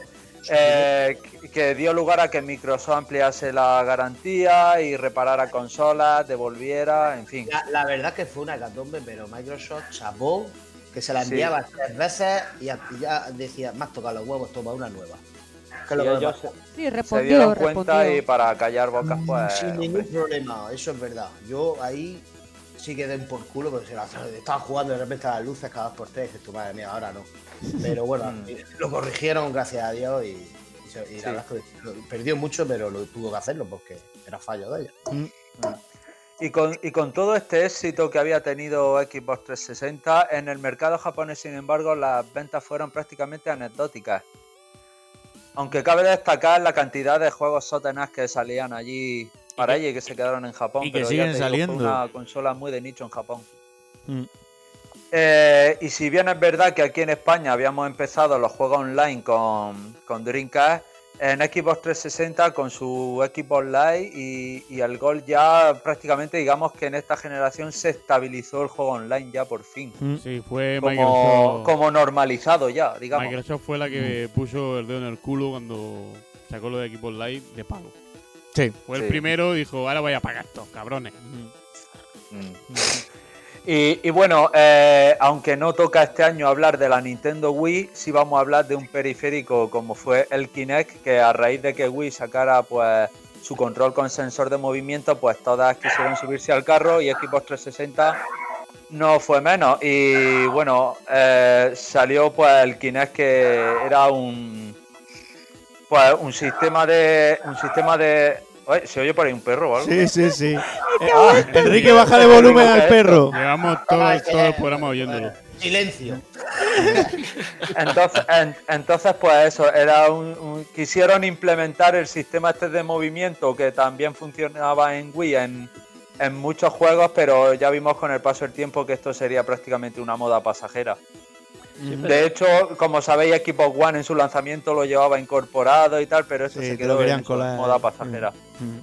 Pero la, la anécdota tengo- que he visto muchas gracias que el Kinect Adventure es el juego más vendido de 360. Sí. Y, ta- y también, y también el que más está en, la- en las cestas del game de segunda mano. Y, y Roldán quería decir algo que lo estaba oyendo. Eh, yo tengo que defender no el de equipo 360, sino el de One, el Kinect, porque mm, para desarrollo era un cacharro maravilloso porque podías utilizarlo para captación de movimientos Ah, y hacer y hacer cap- ca- captación de movimientos casera en tu casa sin tener que comprarte un equipo de varios miles de euros. Ajá, mira, un Con lo cual, detalle. eso para desarrollador era maravilloso. detalle ¿No te acuerdas de la película Paranormal Activity 2 que salía al kine ahí? que- No, no, No, eh, un dato más. sí, sí, sí, con los, salían las luces ahí, los láser y todo. Eso ya no me acuerdo. Hacía mucho tiempo. Vela, vela. Como ya, No, sí, la- he visto todas, pero es que no me acuerdo de esa. o Sí, sale en una que, que usa el kine para detectar la- el fantasma. Bueno, una No, paranoia. no hace falta la mucho, no hace falta el Kinect para detectar fantasmas. No, qué va, así, mira hacia un lado y ve a algunos. Bueno, José Ángel. Bueno, y si os parece, pasamos ya a las portátiles, a la nueva generación de portátiles. Sí, Comenzaremos Con, con la PSP. La. PSP eh, era la primera portátil de Sony que utilizaba los discos UMD específicos para esta consola. ¿Qué capacidad tenía eso, José Ángel? ¿Un ¿Giga? ¿José? Se ha quedado mudo. De datos técnicos. Tenía un giga, creo que tenía un giga 200. Al menos giga- 4 gigas tenían que llegar porque el Crisis Core los pesaba. No, no, no. Tenía un No giga y no pico. No te equivoques, Adrián. ¿eh? No te 4 equivoques. gigas son DVD No, y la Play hablar. 2 Yo creo que yo recuerdo que además yo la PSP tengo dos o tres O dos PSP y gigas, recuerdo que era un giga y pico. creo Sí. que era un giga y poco como mucho. Lo voy a mirar, pero Sí. Bueno, dale, José. Bueno, y, a- y aparte de estos dos discos UMD para juegos, eh, sorprendentemente se sacaron películas exclusivamente, o sea, en este en este formato. Fue un nue- una nueva forma de ver cine, ¿no? Estaba el DVD y, y el Blu-ray que vendría después con la PlayStation Sí, 3. sí. Y, y esto era como un- una forma de ver cine portátil que, Sí, que no, verdad, se había hecho nunca. Yo creo que ya no, no, no se volverá a hacer, no se volverán a sacar Bueno, ningún formato de Tienen las tablets ahora y tal para ver Por películas. eso, pero- con las tablets y con tal, y, y la descarga de películas y, los, y el streaming de. David cine, acaba de encontrar. El David acaba de. 1,8. 1,8, ¿no? 1,8. la- A ver, la memoria media es de 900 megas y la de doble capa 1,8. Uno- O sea, el doble. 1,8 era muy raro de ver. El la doble. media era de 900. O sea, 900 que no- megas. es que iba por ahí los tiros. Sí, eh, claro, si es que no, no había más. Sí. Y, Y, y cabe destacar que los, los discos estos UMD venían como en, un- como en una especie de capa protectora de metacrilato, Sí. como una cajita, para que no se rayaran. Además- el hueco es suficiente para que se leyera el disco, pero que fuera imposible rayarlo. imposible rayarlo e imposible copiarlo. Desde luego, no se han Claro. copiado, ¿no? Sí, y, y bueno, eh, tenía una potencia similar a la PlayStation 2, Mm. ofreciendo casi lo mismo que, que en las consolas de sobremesa. Eh, fijaros como curiosidad que el diseño de los menús de esta consola se mantendría después en todas las consolas posteriores de Sony, incluyendo verdad, sí. PlayStation 3 y PlayStation 4, el sistema este de menú. Sí, y el de 5 es diferente, pero mama de su antigua, Mama un ¿verdad? poquillo, ¿no? ¿Verdad, Adrián? Sí, sí. Sí. Y bueno, a raíz de lo que habéis estado diciendo antes, Rubén, de copiar, eh, la piratería le hizo bastante daño, aunque en este caso fue por el tema de bajar ROM, no copiar directamente el disco. Sí, las tarjetas. Eh, Ah, pues las compañías decían que, o sea, las compañías decían que no les era rentable sacar los juegos en PSP. eh, O sea, yo, he estado final viendo. Fue, fue culpa de Sony. Sí, Siempre, he estado siempre. viendo, he estado viendo revistas, eh, o sea, en revistas de programadores y tal que decían, si es que pa- para qué vamos a sacar la, la versión a la, a la venta la versión de este juego en PSP, si si, no- si va a llegar a las tiendas y se va a morir de risa, si la gente lo que hace es bajárselo, o sea, en plan de que llegó un momento en que la gente ya lo- los juegos físicos le importaban tres pimientos Mm. a esta consola. En, en Japón, la versión 1.0 se podían hacer copias de seguridad. Mm. Y eso o aún sea, peor. ISO, podía hacer ISO de, Mm. de tu disco para no rayarlo y no estropearlo. Claro, en Japón te dicen no piratees y no piratean. Aquí en Europa salió con la versión 1.2, que ya eso lo llevaba capaz. Claro. Pero claro, ponerle para atrás el firmware era una gilipollez. Claro, claro. Claro. Entonces, claro, ahí vino el fallo que tuvo Sony con la PSP de permitir en Japón hacer copias de seguridad. Vaya. Sí. Y a raíz de esto de la piratería, es una consola que es muy muy buena para la emulación. Para tener sistemas de 8, 16 bits, el MAME y tal, es una consola estupenda para emular. O sea, es Y buena bueno, para emular, ¿eh? pero mala para que no la para que no copien juegos, ¿no? sí, Hombre, al final para emular tienes que piratearla. claro. por eso. Sí, eh, tienes que piratearle el sistema. Y, y bueno, después tendríamos una versión eh, solo digital, solo para juegos digitales, de ahí lo de lo de que no meterle juegos físicos, que sería la PSP Go. Sí. Que, que- que bebería un poco de los móviles Sony Ericsson, que Sí, yo tuve sí, uno de- parecido, de, estos que se era todo pantalla, pero se abría y aparecía el teclado, pues jugaba un poco con ese formato. Tengo Sí. yo uno, tengo yo. O sea, tengo una PSP Go y un Sony Ericsson de esos también. Sí. ¿Qué no Sí. tiene David? Eh, dinero. Y, y- Por ejemplo. y bueno, yo, yo recuerdo, yo recuerdo que eh, no había visto nunca eso, pero eh, pasó que todavía no era Game, creo que todavía era Centro Mail. Mm. La pusieron a la venta aquí en Murcia eh, un jueves por la noche.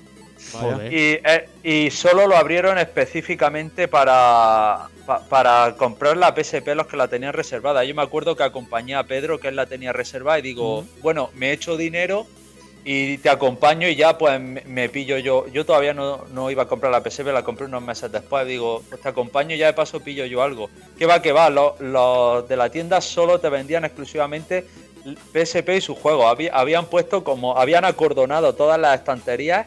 Tú si querías comprar un juego de PlayStation 2, de GameCube, de lo que fuera, no podías. Era solo exclusivamente para la PSP. Para que veas. Sí, porque Eh, las tiendas abri- abrían en- a alta hora de la noche, ¿no? Sí, sí, a las 10 de la noche, a las 10 de la noche abrieron. Claro, por eso. Y, y solo para eso. Mm. Que, que yo también que yo también comprendo a los trabajadores. Dirán, tío, si quieres un juego de Play 2, haber venido a las 5 de la Vente a tarde. la no hora me jodas correcta. ahora. Claro, me. Exactamente. Es comprensible. Bueno, vamos con la siguiente portátil, la Nintendo DS. no del otro, de ese. Ese, De ese. DS, Eso no es un DS. chiste, me suelta No le un gusta la- chiste. Chiste del mes pasado. DS, ¿por qué DS? Dual screen. Dual screen. eh, dual screen, dos pantallas, como bien s- sucedió con las Game Watch, que ahora hablaré un poco de qué viene eso. Bueno, pues la Game Boy Advance, como sabéis, seguía vendiendo bastante, bastante bien. Pero bueno, era, era ya. A ver, PSP ya estaba ahí y era el momento de cambiar un poquillo. Entonces. ¿Y qué cambio? eh? eh, sí, eh, pero en puesto de aportar por la tecnología, como se apostaba Sony, Nintendo quiso. No, pero quiso era, hacer te- una era- portátil- era tecnología, ¿Eh? tío. Era tecnología también. También. Era táctil, sí, sí. dos pantallas. Sí, con el sistema táctil. que la Game Boy. Eh, Sí. Bastante Nintendo quiso hacer una portátil innovadora y revolucionaria. Pero con un diseño que ellos ya tenían de 30 años atrás. Habían cogido el diseño de la Game Watch de Donkey Kong o Zelda, por ejemplo, y, y la, del formato doble pantalla y lo habían llevado a la actualidad. Muy bien. La pantalla inferior era táctil. Y bueno, eso aba- abría un abanico sin fin de posibilidades, sobre todo los primeros juegos, no sé si os acordáis, el Yoshi Touch and Go, que tenías Mm. que llevar a Yoshi con el pincel y un montón de El juegos... Project Room, de ¿no? que- sí, exactamente, un montón de juegos que se avanzaban prácticamente solo en el sistema táctil. Mm. De hecho, acordaros Zelda Fountain Hourglass, que donde tú pulsabas con, al enemigo y Link iba allí con la espada y le daba. O sea, era, Maravilloso. era en plan, sí, era en plan que utilizaban mucho eso. Ujú. Y bueno, eh, esto quiso, esto significó que bueno, ya cuando hablemos de Wii, eh, lo que quería Satoru Iwata, que este tipo de juegos llegase a todo tipo de personas, los videojuegos se expandieran, llegasen a todo tipo de personas, no solo a los consumidores de videojuegos que habían habido habitualmente hasta ahora, sino también a la abuela, a la gente que se monta en el metro, eh, en, en fin, que para que llegase a todo el mundo, con juegos pues de, de entrenamiento cerebral, como brain training, Brain de, training. en fin, de, de un montón de cosas. Y bueno, a nivel técnico era muy inferior a PSP, Mm. pero ya, ya como ya os he dicho, enfocaba su fuerza en sus nuevas formas de jugar. Mm. Y bueno, Nintendo llegó a lanzar en la vida de DS hasta cuatro modelos diferentes Sí. para ir alargando un poquillo su vida hasta su sucesora en 2010 que fue el 3DS. Y vendió un disparate, ciento y pico millones Sí. de DS. Sí, sí. De hecho, de hecho está como la segunda consola por debajo de, ¿De PlayStation de 2? Play 2, puede ser. Sí. Sí. Y bueno, vamos con la última consola, también portátil, pero esta es mucho menos conocida, la GP2X, que es de la compañía coreana Game Park, que no sé si os acordáis, en el año 2003 hablé de la GP32, que era una consola que portátil que era prácticamente superemulable. solo para emulación. Sí. Puesto, digamos, que era como una consola más avanzada, que, permitía pues más, más posibilidades. Mm. Y ya está, y, y poco más. El, el próximo programa, pues veremos 20 juegos ya de, de entre las, las- las consolas que ya habían y, y de nueva generación, a ver qué nos ofrecían. Muy bien, pues aquí cerramos el año 2005 parte 1 y nos iremos a la parte 2 ya en el siguiente programa. ¿No, José? Sí, exactamente.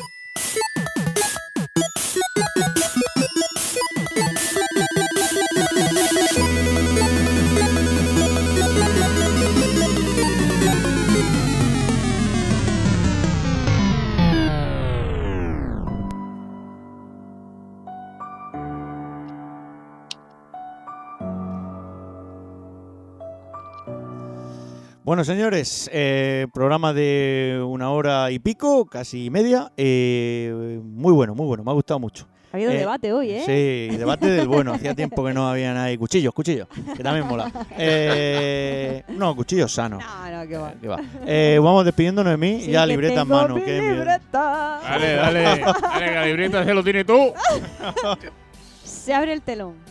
Aparece un gimnasta saltando a la comba, pero mucho, mucho, mucho, mucho, mucho. Y al final el pobre acaba ahorcado con la comba.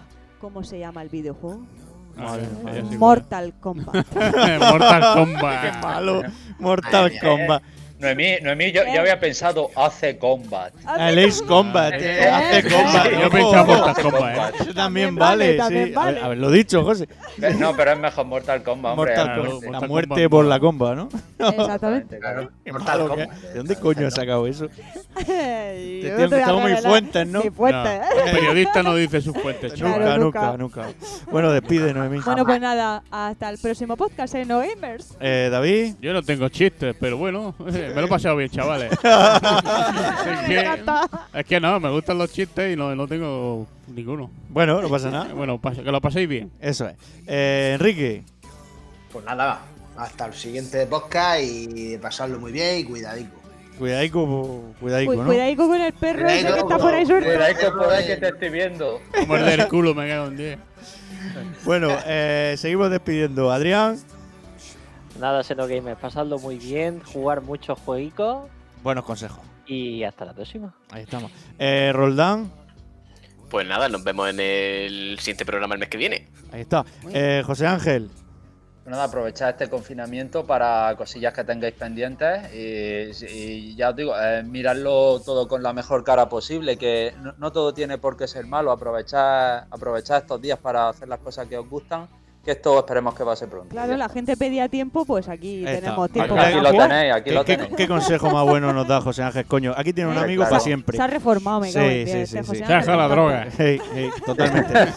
bueno, señores. Os ha hecho viejo. Sí, seguramente. Sí, más bien eso. Bueno, señores, pues aquí podríamos. No, aquí cerramos el programa Sí, número sí. 10 Bueno, de la yo tenía duda porque eh, José dijo que era el, el X de la X temporada y no ha pasado nada. Sí, raro, han ¿no? pasado muchas cosas. El pene. El Pero pene. bueno, no, no, no, no quiero, no me haga hablar, no me haga hablar. ver, el erótico americano no ha salido. Bueno, No, no, no. vamos a dejarlo ahí. Bueno, señores, el pene, ¿eh? Luego, es, eh, es que no sé. es que no sé, pierde. si es que el- somos tontos, Enrique, es lo que hay. Este elenco lo. No, yo no he dicho eso. He dicho que aquí queda con el pene. si es ro- Ah, No, no es se dice así, se, se dice de humor fácil. Sí, jo- correcto, el chiste de Mortal Kombat. Bueno, Bueno, señores. a- a- ahora, ahora eh, esc- escuchadme, ahora por ser el programa X de la temporada X os voy a poner deberes. Venga, va, dale, Vale, eh, Mira, A ver. ahora de- después de cenar esta noche tenéis que ver toda la película Destino Caballero para verle el pene a, a Visión, ¿vale? Ya te vale, tío. Bueno, y con este con estos deberes que nos pone el mes eh, José Ángel, eh, dejamos el podcast número 10 de la décima Muy temporada. bien. Adiós. Adiós. Hasta luego. Hasta luego.